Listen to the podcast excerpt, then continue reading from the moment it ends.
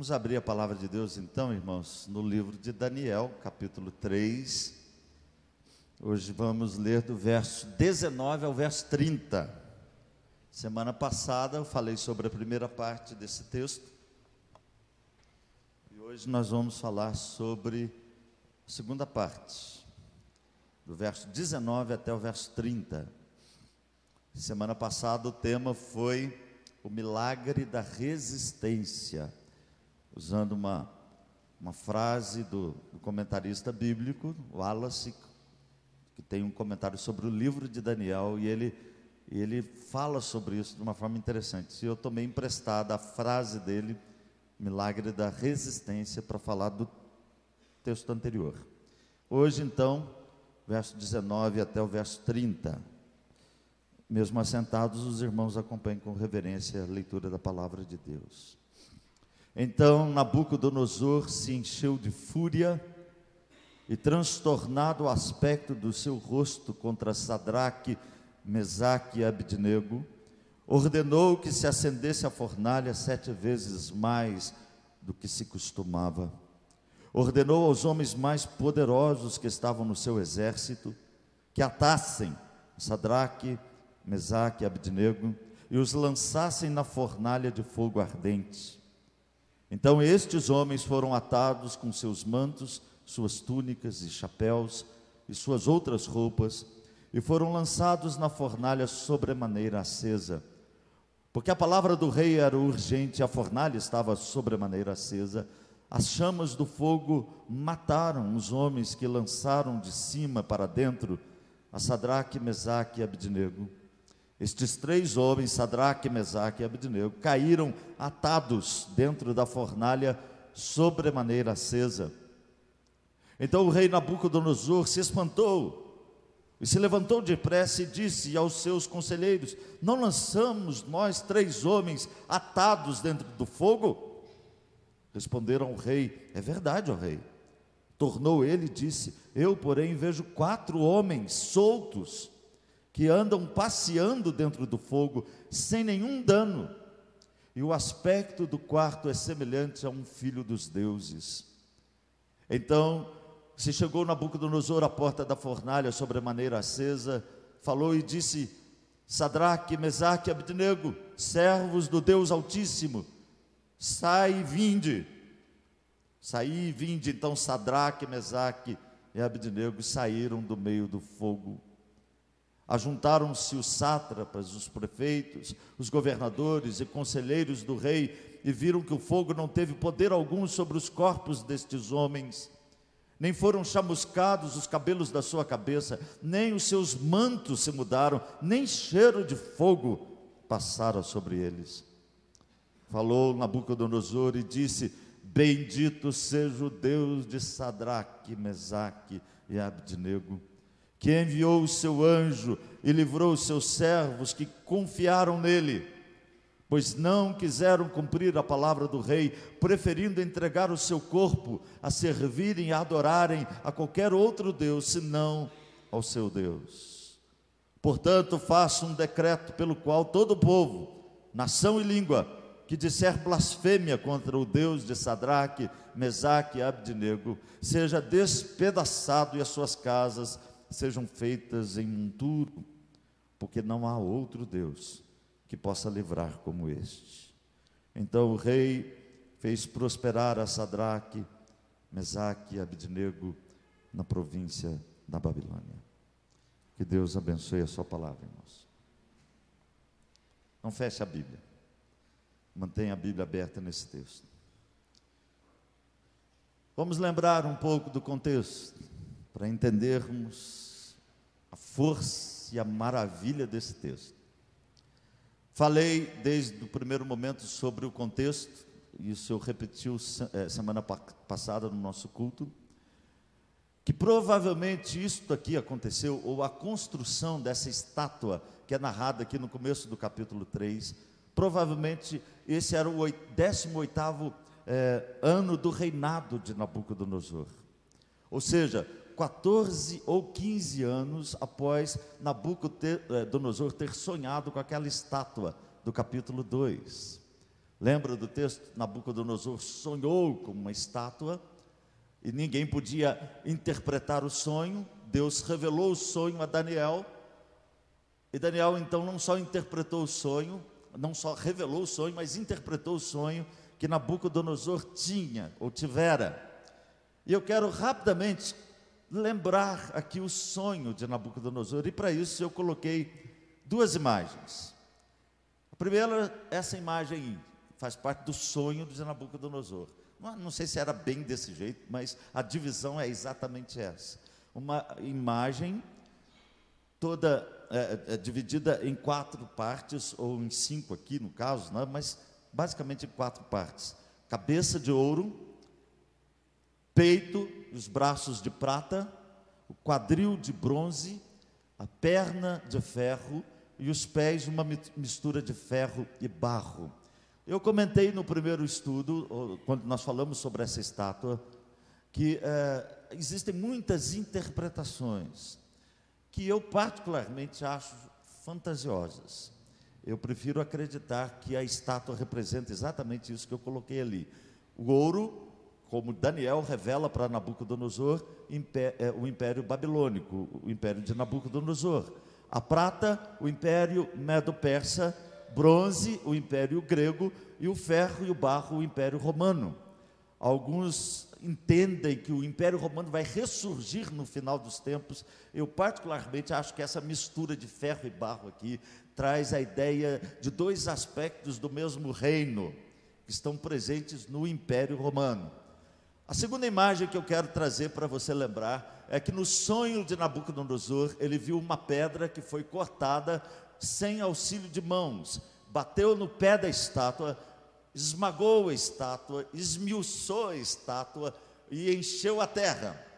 E aí eu fiz uma comparação clara dizendo que essa pedra é o reino de Deus que vem exatamente na época do Império Romano. E eu coloquei três textos aqui. Primeiro, quando Jesus diz: O meu reino não é deste mundo, a pedra é cortada sem auxílio de mãos. O segundo Mateus, quando Jesus diz: Arrependei-vos, porque está próximo o reino de Deus. Isso acontece exatamente na época do Império Romano. E a pedra, quando Pedro diz: Chegando-vos para ele, Jesus, a pedra que vive, rejeitada pelos homens, mas para com Deus eleita e preciosa. 15 anos se passaram desse sonho aqui. O que que Nabucodonosor ficou pensando? Ora, se eu e se o meu império é representado pela cabeça de ouro. Então, o que, que eu vou fazer? Eu vou fazer uma estátua de quase 30 metros de altura por quase 3 metros de largura, folheada a ouro ou de ouro maciço, e todos devem adorar essa estátua. Porque com isso eu unifico o meu império e eu jamais vou permitir que uma pedra qualquer esmague as minhas conquistas, o meu império, o meu reinado. O meu reinado, ouro, tem futuro, a pedra não. E ele entendeu que a religião era uma força para unificar o seu império. Então, esse foi o contexto, e eu quero repetir aqui rapidamente, do verso 1 até o verso 18, para entendermos. Primeiro, o texto diz que o rei fez, fez essa imagem de ouro, como eu disse, de quase 30 metros de altura por quase 3 metros de largura. Verso 2 a 4, o texto diz que o rei mandou ajuntar os seus governantes, todos que viviam nas províncias.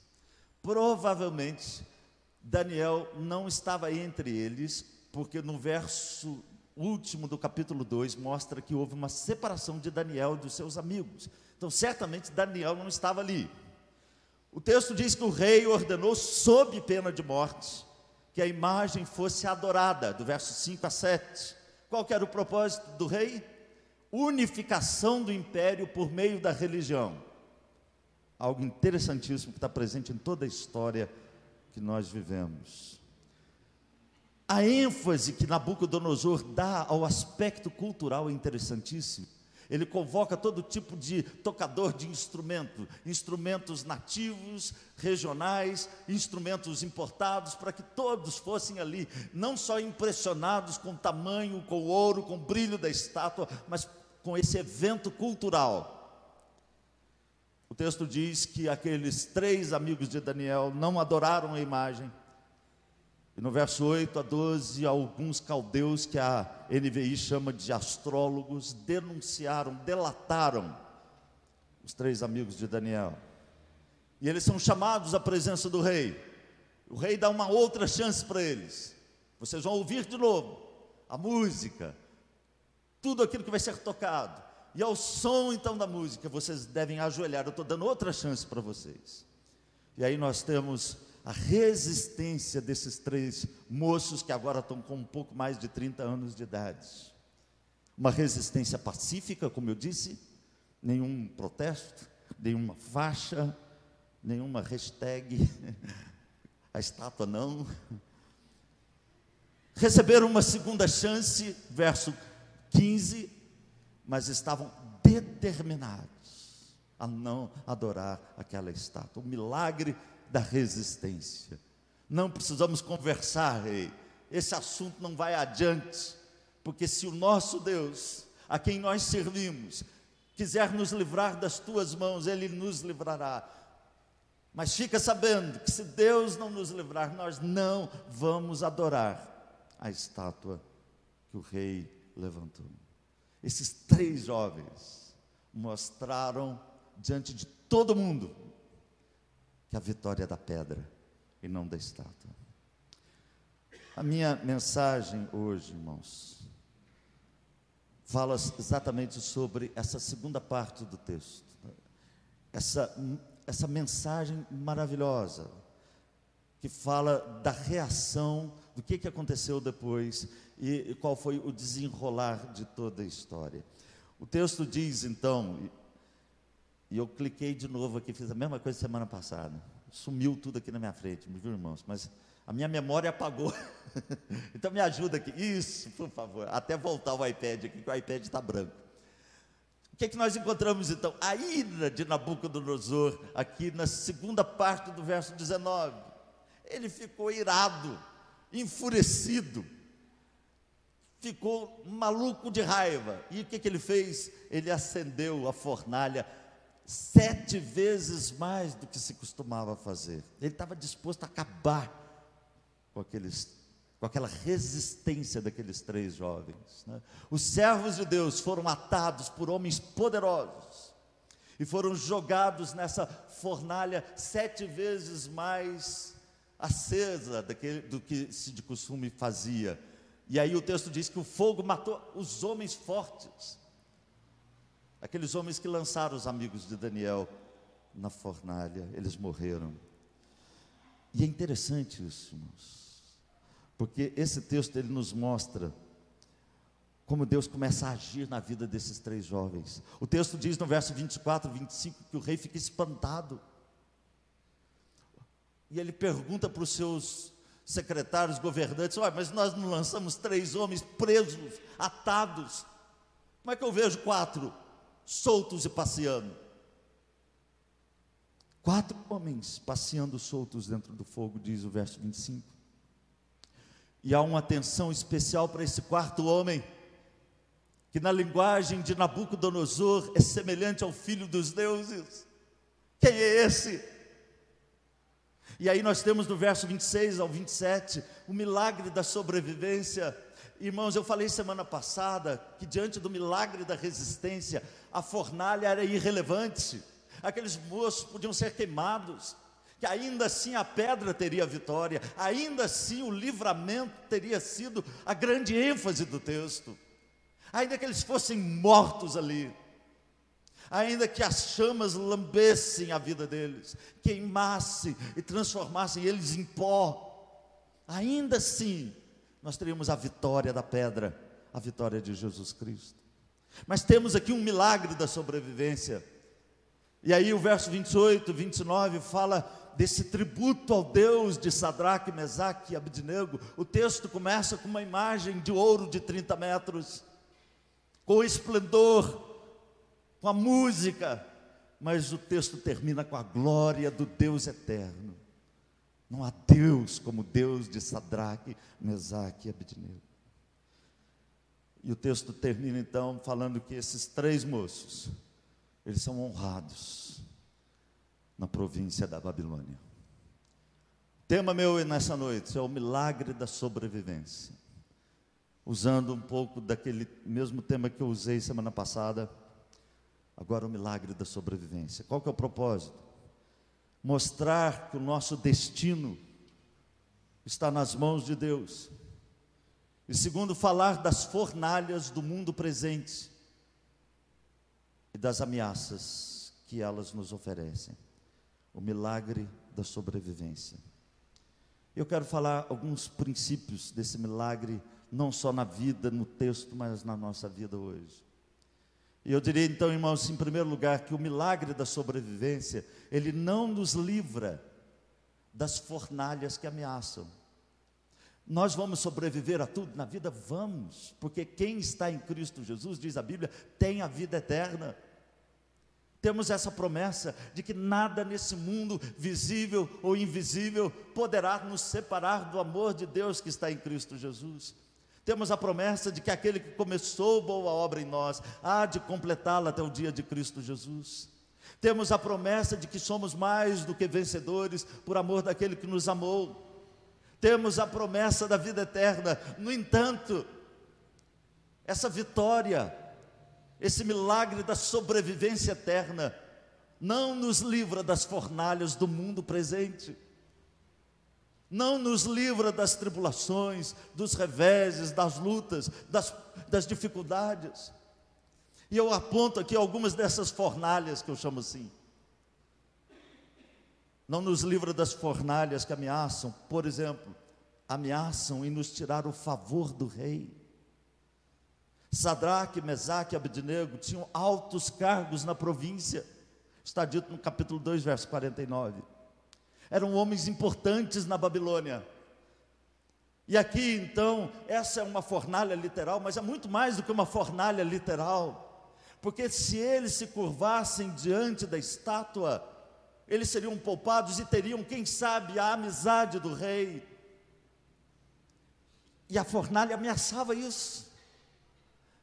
A fornalha, ainda que fosse algo literal, estava trazendo essa ameaça, a fornalha da inimizade com o rei os ameaçava. Veja bem se não existe esse tipo de fornalha nos dias de hoje. Que nós, crentes, às vezes somos tentados a nos curvar diante dos sistemas, para não perdermos a amizade com as pessoas importantes, para não perdermos a amizade com os sistemas do mundo. E aí nós não achamos problema nenhum nos curvarmos diante das imagens da vida, porque tememos ser inimigos do rei, daqueles que governam, daqueles que têm o poder nas mãos. Existe um manifesto cristão, Pedro, lá no seu sermão em Atos 5:29 declarou, e esse é o manifesto de todo cristão. Quando Pedro diz assim: Antes importa obedecer a Deus do que aos homens. Esse é o manifesto cristão. Francis Schaeffer, no seu livro, fala exatamente sobre isso.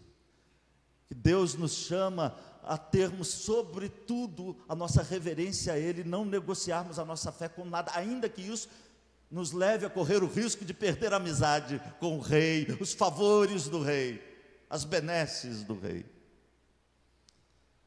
Segundo lugar, eu falo das fornalhas que ameaçam em nos excluir. Há muitos que se curvam diante das estátuas com medo da fornalha da exclusão. E essa é uma fornalha bem real nos nossos dias. Ah, se eu fizer isso, se eu negar a fazer isso, se eu me negar a me curvar diante do ouro, do sexo desenfreado, da, da, palavra mal falada, se eu me curvar, se eu me é, recusar a me curvar diante desses sistemas, quem sabe eh, eu vou ter amizade das pessoas. Afinal de contas, eu preciso ganhar confiança. Mas quando eu não me curvo, às vezes as pessoas vão me isolar, vão me jogar na fornalha da exclusão, vão me jogar na, na fornalha da crítica, do bullying, muitas vezes. Existe essa fornalha no mundo hoje que nós crentes somos ameaçados a negar a nossa fé para não sermos jogados nela. Os amigos de Daniel perderam o apoio da maioria. E eu acho interessante o que Jesus diz, né? ai de vós, quando todos vos louvarem. Terceiro lugar, as fornalhas, elas ameaçam com ansiedade. Com ansiedade. O que, que quero dizer com isso? Nós conhecemos o desfecho da história, porque lemos a história toda. Mas será que eles, os três amigos de Daniel, não viveram a dor da expectativa da fornalha acesa? Será que não? Eu acredito que sim, irmãos. Eu fico me imaginando lá. Se vocês não se curvarem, vocês vão ser jogados na fornalha. E aqueles moços não se curvaram e estavam sendo levados para a fornalha. Ainda que eles tivessem fé, alguma ansiedade ou expectativa bateu no coração deles. E eu diria então que ver o fogo se aproximar pode arder mais do que o fogo em si. Não é assim a ansiedade? Quando a gente sabe que nada vai nos separar do amor de Deus, que Deus tem um controle da história, mas a expectativa de algo que pode ou não pode acontecer nos consome. Eles poderiam ser livres do fogo da ansiedade, porque essa é uma fornalha do mundo presente também. Elas ameaçam a nossa fé. Mas o milagre da sobrevivência permite-nos viver. Permite-nos viver. De que forma? Eu quero compartilhar sobre isso. Permite-nos viver, em primeiro lugar, desamarrados eternamente. Eu acho isso aqui maravilhoso. Não lançamos três homens atados, como é que eles estão desamarrados, passeando no fogo? Se eles tivessem adorado a estátua, eles viveriam amarrados com um sentimento de fracasso e de remorso para o resto da vida deles. O que, que eu digo com isso, irmãos? Que o que importa não é enfrentar a fornalha, mas viver e morrer verdadeiramente livres. Isso que importa. O que importa não é enfrentar as lutas, as provações, os reveses da vida, mas é viver livre e morrer livre. Isso que importa. Se o Cristo, se Cristo vos libertar, verdadeiramente sereis livres. Eu já vi muita gente no leito de morte mostrar essa liberdade. Está vivendo livre, apesar das fornalhas da vida, mas está partindo para a eternidade livre. Isso é o que importa na vida. Milagre da sobrevivência permite-nos viver desamarrados eternamente. Segundo lugar, o milagre da sobrevivência permite-nos viver com Jesus através do fogo. Versos 6 e 7. E a frase que eu citei uma vez aqui, eu volto a citar eles foram salvos no fogo, não do fogo. O rei ficou transtornado, a fornalha foi acesa na medida da sua ira, sete vezes mais. Mas o rei ficou espantado, diz o verso 24, porque havia um quarto homem entre eles, e esse homem era Jesus.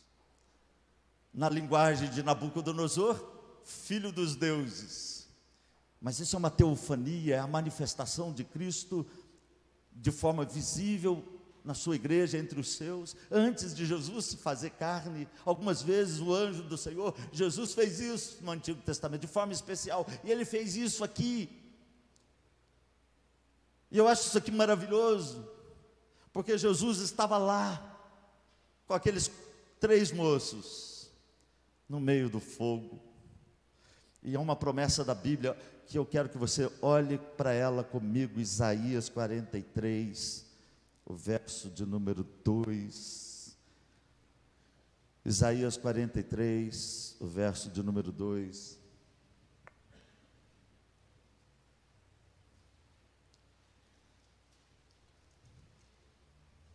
Diz assim a palavra de Deus: Quando passares pelas águas, eu serei contigo quando pelos rios, eles não te submergirão. Quando passares pelo fogo, não te queimarás, nem a chama arderá em ti. O Senhor Jesus, lá no sermão do no, no sermão profético, no finalzinho da sua mensagem, a grande comissão, melhor dizendo, ele disse para a sua igreja: Eis que estarei convosco todos os dias, através do fogo também. O milagre da sobrevivência nos permite viver glorificando a Deus na vida e na morte. E eu acho isso maravilhoso no texto, porque até onde nós sabemos, irmãos, ninguém se converteu naquele dia. Ninguém. Até onde nós sabemos. Mas o texto que começou, como eu disse, com o esplendor da estátua, terminou com o verdadeiro esplendor, a glória de Deus. Ou seja, vivendo ou morrendo, o que importa é a glória de Deus. Isso que importa. Estevão, quando ele estava sendo apedrejado, ele glorificou a Jesus e ele viu a glória de Deus. Paulo, lá em Romanos, diz que nós precisamos entender isso: que a nossa vida é glorificar a Deus na vida, na morte, em tudo. E o milagre da sobrevivência nos permite viver assim, glorificando a Deus na vida e na morte.